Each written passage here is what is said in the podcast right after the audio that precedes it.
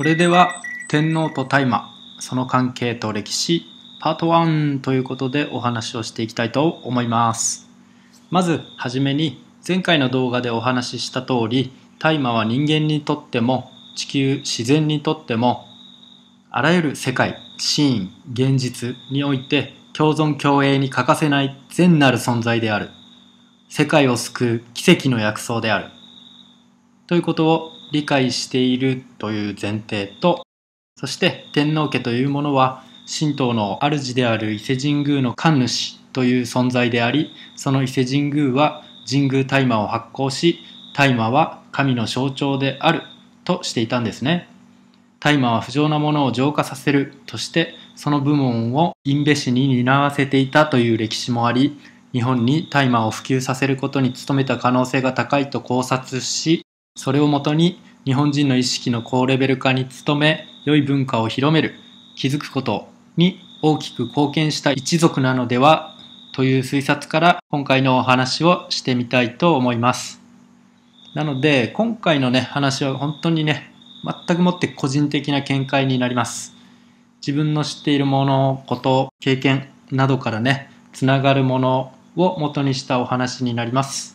まあちょっとね、納得のいかないこともお話しさせてもらうかもしれませんが、そこんとこはまあどうかまあね、こんな説を唱えるやつもいるのか程度でね、そんな感じでね、聞いてもらえたらと思います。では、まず最初に天皇の祖先の歴史を知るためには、イザナギの御事、イザナミの御事からアマテラス、そして山幸彦、天孫降臨のお話になりますね。まず、イザナギ、イザナミのラブロマンスからの黄泉の国みたいなね、ちょっと怪奇なお話の流れがあって、で、黄泉の国から帰ってきてから、みそぎをして、その際に生まれたね、三騎士の一人がアマテラス。で、そのアマテラスの孫がニニギの御事。で、その子供が山幸彦。で、その子供が宇賀谷吹き合図。で、その子供が初代天皇、神武天皇。になります。が、この辺はね、男系の話、アマテラス以外男系の話になりますね。で、この辺の話っていうのは、まずね、あの、イザナギとね、イザナミの存在からして、もうめちゃくちゃファンタジーなんですよね。エイリアンの話なんですよね。うん、そして怪奇すぎて、ね、どうせ正体宇宙人なんだろうって感じでね、本当にわけがわからない世界ですね。うん。で、神武天皇の生みの親とされるのは玉頼姫ですが、その玉頼姫の姉である豊玉姫は山幸彦の妻になり、その子供を産む際に山幸彦に向かってね、産屋を絶対に除いてはならないと言うんですね。しかし山幸彦は気になっちゃってね、約束を破ってね、お産しているところを見てしまうんですね。そしたらね、その正体が八広ワニであったとされてるんですね。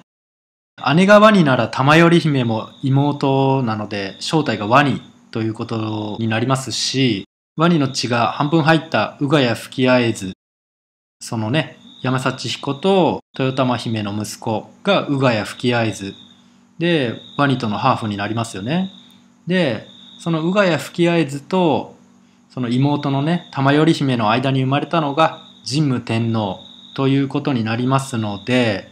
もう大変ね、爬虫類の初代天皇ということになるんですよね。古事記では、八広ワニ。八広っていうのはね、八広ということで、14.4メートルあるということだそうです。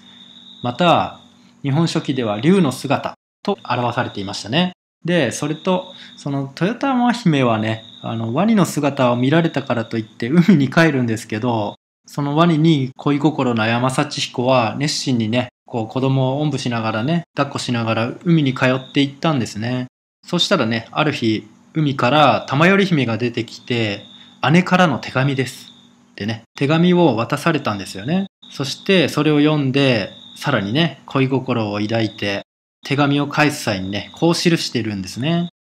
行くことのできない海の底の宮で仲良く暮らしたあなたのことは、これから先どのようなことがあっても忘れることはできません。と返書するんですね。これはね、ほんと浦島竜宮伝説、まるっきり一緒ですよね。で、竜宮伝説の場合、玉手箱の煙で一気におじいちゃんになるなんてね、お話があるんですけど、そこになぞらえて、大麻を煙ばっか吸ってると、すぐじいちゃんになっちゃうよ。ね、行動もしないで楽しいだけで人生終わっちゃうよ。まあそれが良し悪しは別として、そういったことを示唆しているような気もちょっとしたりしますね。で、これっていうのは宮崎県の日南にある宇戸神宮で、実際にね、この出産は行われたとされていますので、初代天皇は血が4分の3は爬虫類人であると言えると思いますね。俗に言うね、人に形態模写すると言われているレプティリアンそのものではないでしょうかね、これは。でね、その後の五代天皇、高尚天皇からは、ワニウジなるものが誕生しているっていうのもね、ちょっと面白いところですよね。もう姓でワニを名乗っちゃうっていうところがすごいですね。で、そのワニウジっていうのも、ワニ氏かな、まあ、ワニウジは、5、6世紀には9人の天皇の妃を誕生させたとあるんですから、本当ね、どれだけワニの血を留めておきたいのかっていうことですよね。謹慎な感じですよね、これは。ね、そして法隆寺にもね、謎の爬虫類人像も残っていますし、本当何かね、ワニ臭い一族だなっていうのは伺えますよね。で、高千穂に降り立ったのは天照の孫、ニニギの御事で、そのね、高千穂の地名は高いところに線の方を垂らすと書いて高千穂と読みますが、現在は稲作にゆかりがあって、それを指して高千穂と名付けられたとされているんですけど、うーん、自分はそうは思いませんでしてね、本当に高いところにね、線の方を垂らす植物といえば大麻だと思うんですよね。大麻はね、実に2メートル以上、ほんとね、3メーター、4メーターになるものもインディカ種だったらザラな話で、まさに要塞のようにね、線の方を垂らしたように見えるんですよね。どちらが高千穂という名前にふさわしいかは一目瞭然だと思うんですね。また、高千穂という地名があるところが宮崎県には2つありますが、まあ、一つは北の方のね山間の渓谷になりましてでもう一つは南のね鹿児島県境にある山の峰になりますでね周辺で稲作ができるとしたら鹿児島県側のね高千穂の方になると思うんですけど、ねまあ、しかしここでちょっと気づくと厄介なのが北の高千穂のね近辺には真名井の水があるんですねこの真名井の水っていうのはあの天皇やね皇族にゆかりのある神社の周りには大抵の場合存在しているんですよね。ちょっと本当ね、この辺が謎になりますよね。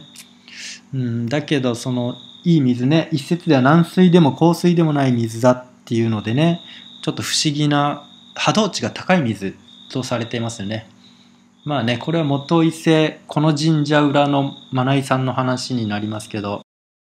まあ話戻って、地名ね、地名がドンピシャの箇所については、本当にね、稲作には向かないところになりますが、だけど、これ、朝作には本当にね、まあどっちも大丈夫ですね。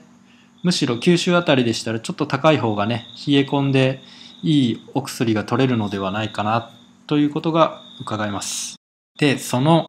まあ、いいねを植えるんでしたら、宮崎市内からね、津野町にかけての方が平野部になりますし、本当ね、大規模やるんだったら適してると思うんで、そっちでやった方がいいんじゃないかなってね、思う次第でもあります。なので、まあ、総括して、高千穂の名前の由来は、大麻を植えた、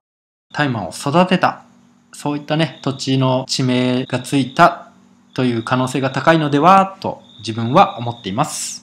まあね、もちろんだからといってね、その周辺で稲作もしたとは思ってます。だからね、両方だっていう感じだと思うんですけどね、本当は。うん。で、話戻りまして、ニニギの御事の息子、海幸彦は置いといて、山幸彦はね、この宇戸神宮にゆかりがあることからも、ニニギの御事の降り立った高千穂とは、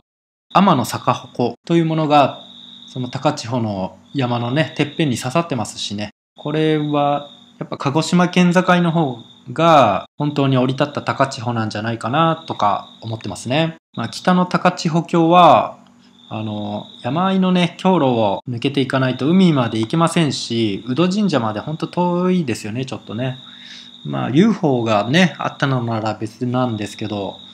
うん、まあ、まあ、こんな話はちょっと置いといて、紀元前660年、神武天皇は4番目の王子なのに兄を差し置いて天皇に即位するんですね。するとね、なぜかここから統制と称し、あの東へ戦争しに向かうんですね。大和の国。まあ正確にはこの時点ではまだ大和朝廷ではないので、関西地方にある大和と呼ばれる周辺の国というね、敵国を見つけ、なぜかそこに攻め入る必要があるとして動くんですね。まあ人々の平和で豊かな暮らしを作るためにみたいなことを歌ってるんですけどねそれ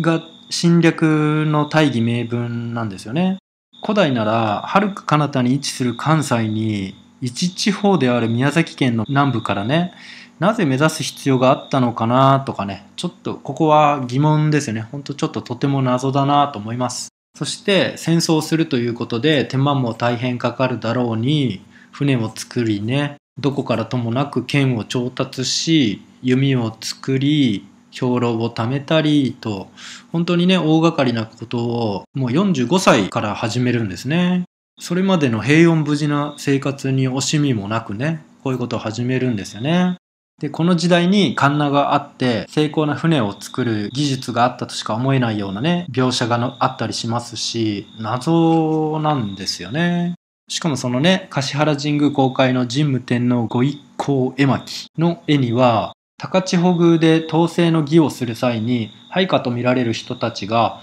立派な鎧や兜、剣を帯びていることから、紀元前660年前後には立派な銅剣か鉄製の武器を持っていたことになってるんですね、これね。しかもしかもね、これ、海を大航海していくんですね。宮崎から大分、福岡、広島、岡山、東大阪、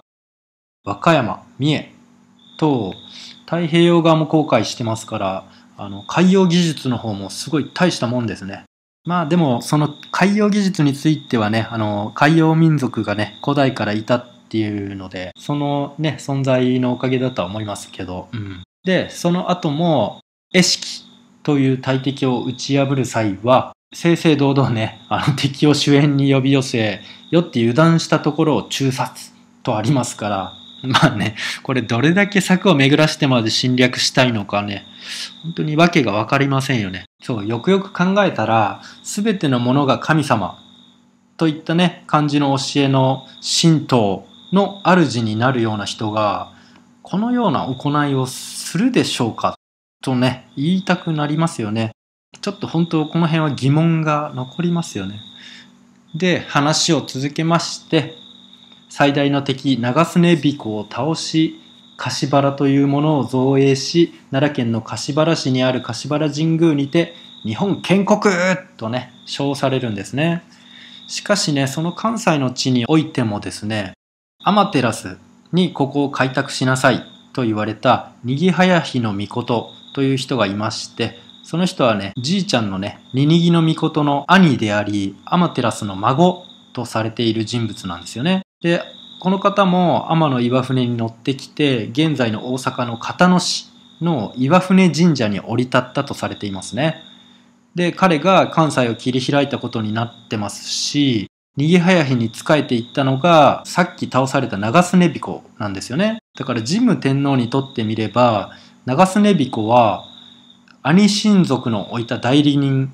じいちゃんの兄貴の手下にあたるわけで、まさに同族としてゆかりがあるわけなんですよね。しかも、神武天皇が攻め入った際に、長須根彦がしっかりとね、先にちゃんとね、ものを言うんですね。我らは天の岩船で天より降りた天神の巫女、にぎはやひに仕えてきた。あなたは天神を名乗り、土地を取ろうとされているのか？と言うと、神武天皇は、天神の子は多い。あなたの君が天神の子であるなら、それを証明してみよう。と言ってね、この発言から察するに、天神の子孫以外の繁栄を認めない、ね、そういった発言をしてるんですよね。これもさっきの神道にあるような教えとは、まるっきり矛盾を感じざるを得ないですよね。まあ本当ね、何が気に入らなくて攻め入ったのかね、戦をするということは平和を乱すということですから、これは本当おかしな話になり結局ね自分が中央を治めたかったとしかね考えられない事態になりますよね。まあよくよく考えれば最初に神武天皇をそそのかした塩土の神の言葉がこれを招いたということになりますが、この塩土の神は山幸彦が海幸彦の釣り針をなくして途方に暮れていた時にも現れて、竹で作られた籠のような船を用意し、海流に乗って海に出るよう助言した人物でもあるんですね。何かね、キーポイントで天孫の子孫を動かしていますよね。まあこれもきっとね、爬虫類人の豊玉姫、玉頼姫と同族なのではと思いますね。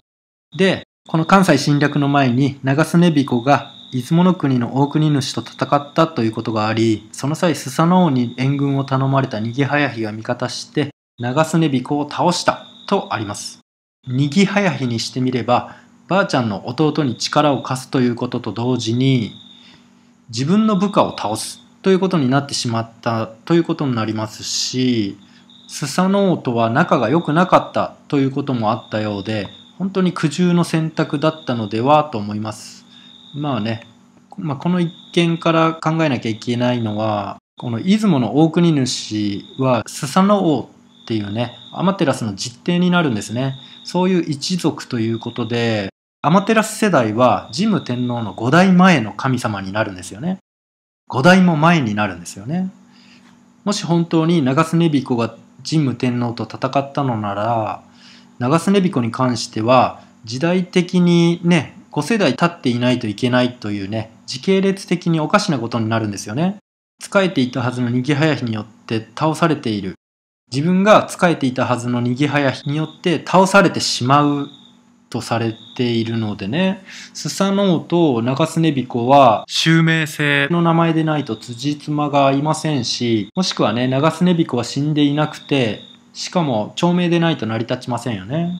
まあ天皇家は天皇長命とね、くぐっていただいたらわかるんですけど、100歳超えがね、本当に連発してるんでね、初代の方はね。なのでね、天孫の地下、爬虫類の地下、まあ爬虫類の血が長寿なんでしょうね、これね。あの、シュメールの王様もそうでしたもんね。統治した時の長さが1代につき2万とか3万とかね、よく出てたんで、爬虫類の寿命は長いということなんでしょうね。まあね、この辺は本当見たことないし分かりませんけど、ちょっと話が進まなすぎていけないのでね、こういうのはこの辺にして、さらにちょっとね、また違う角度から天皇家についてになります。ここからはね、昔読んだなんかの本だったり、ネットで調べたりからの推察なのですが、日本はね、もともとアイヌ人の土地であったということですよね。自分はアイヌ人は古代縄文人、先の地球全体における洪水伝説の生き残りたちムー・レムリア文明の生き残りの人たち、人種なのではと思ってますね。で、その人たちは精霊信仰や矢をよずの神を信仰する古代の血であるヤップ遺伝子を色濃く残し、人に対して良くすること、善の気持ち、善のハートで接することが普通で、他人も家族も一緒のコミュニティに家族同然に住むといった感じのね、超平和で愛の民族であったんですよね。で、豊かで平和な暮らしをしていたのですが、そこに侵略者が突如現れるんですね。478年に和王部、かっこ有略天皇が、私の先祖は東は盲人、恵美氏を制すること55国、西は周囲を服すること66国、渡りて海北を平らげること95国という征服戦争を行い国を発展させたとね中国の宋王朝の皇帝に立てまつった上表文があったりしてあったりするのでまあアイヌ人エミシたちはいろいろと侵略を受けただろうっていうね歴史が残ってますしね。うん。奈良時代には宮城県にできたとされる国府多賀城。が大和朝廷の最前線基地だったと見られますし平安時代初期頃になるとねあの坂の上の田村麻呂っていう人がね大和政府の征夷大将軍に任命されて侵略をさらに開始するんですね。どんどんどんどんねあの北へ北へと土着原住民であるアイヌ人たちを追いやっていくんですよね。その際もね平和な民族ですから攻めてくるなら土地を手放し何も反抗しないで移住したなんてね感じで古歌って読むのかな？まあ古歌というものにこんな風に読まれた歌があります。えみしを一人百な人、人はいえども手向かいもせず。力は百人力というが戦いもしなかったという意味ですね。そういうね、歌や話も多く残るくらいですから、おそらく一方的な侵略だったと想像がつきますよね。しかし、本州の北の端がね、近づくにつれてね、また行き過ぎた野蛮な行為にも腹も立ちますし、そのような平和な民族も戦わざるを得なくなり、アテルイのようなね、カリスマも現れたりして、大和軍もね、散々に打ちのめされたりしますが、確かね、その後、あの、うる覚えなんですけど、朝廷の甘い誘惑に引っかかってね、アテルイも降伏したら共存する用意があるみたいなね、そんな感じのことを言って投降させて、その後、それを保護にする権力者により処罰されるんですね。これってね、隣の大陸あたりでよく聞くストーリーだと思うんですよね。で、ここで思うのはね、アイヌ人が何もね、北海道より北だけに住み着いているわけがないとは容易に想像がつくじゃないですか。もう本州にいたわけですからね。うん。だって北海道だけってもう北海道寒いですからね南下したくなりますよね。うん、でそれでねずっと関西とか九州にもいたと思うんですよね。そこでコミュニティを作って平和に暮らしますよね。で和人が台頭してきたり大陸から渡来人が追いやられてきたりまたね大きな一団でね他の部族や種族が目指してきたりとかねいろいろな勢力が来たっていうのもそれはそれでねたくさん来たのが推察できますよね。大陸に平和なんてほとんどなかったわけですからね、これは。うん。なので、そんな感じで移民がたくさん来たと思うんですよね。古代においても海洋ルートはね、交易の後を見てもたくさんの証拠がありますので、必ずしも世界は閉鎖されていなかったのだということは想像がつきます。で、もしもその中の一つが天皇家に近づいて乗っ取ったなら、といったシナリオ、ストーリーも推察の枠を出ないわけですよね。蘇我の恵美氏の自殺の際の火災で、それまでの時代の古書が全て燃えてしまったとされているんですから、この時においては、この可能性はぐんと上がりますよね。中野大江の王子、かっこ天智天皇と、中富の鎌足り、かっこ藤原の鎌足り、ね、さらに麻生太郎の先祖とされてますからね。で、天智天皇も一説では山中で行方不明になったとかね、変な死亡説もありますし、ほんとね、何か匂うぞって感じですね。で、話を戻して、まあ、最初に統一王朝を作ったのが天皇家ということで、彼らはその後、まあ、実質的には藤原家に動かされていたとはね、なんとなく推測はできますが、まあね、さらに土着の人々と交戦して土地を奪っていくんですよね。民間レベルではアイヌ人とトライ人の間でも摩擦なくやっていた地域もあったり少なからずねこの和人との購買もあったでしょうからこうゆっくりとね定着していったところもあったんじゃないかなと思われるんですけどまあねそれは後でお話しするヤップ遺伝子なるものの分布を理解すると納得がいくと思いますんで。で今度は伊勢神宮についてなのですがあの伊勢神宮のあった場所にはこう地面にね突き刺したポールがあったっていうんですね。で、それまでの土着の人々が信仰していた八百万の神のようなもののね、その信仰の最高峰にあたるものとしてポールが立っていたと言っていまして、どうもね、その上に神社を建てることで、土着民たちに天皇とはそういった全ての神より実はさらに上の存在なんだよ偉いんだぞっていうねトリックでもって天皇の神格化に努めたっていうのをねまあ、本に書いてあったのを読んだんですけど、まあ、自分はその辺の真偽のほどは分かりませんけどアイヌ人がね古代における純日本人であるというのはなんかそうなんだろうなっていうねそういう感じは覚えましたね。うん、そして和人という背は低いが器用に物を作る民族とは結構ね共生していたのではないかなと想像します。和人はね稲作を中心とした生活を現在の中国の東側と韓国南部そして日本の東北以南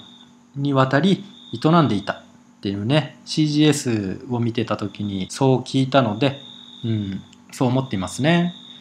まあ本筋の続きで天皇はアイヌ人の持っていた世界観というか宗教観を神道としてまとめその上に位置することで自分の血族の地位を盤石にして、さらに全ての始まりは天皇家からなんだよ、とね、万世一系、天皇が祖である、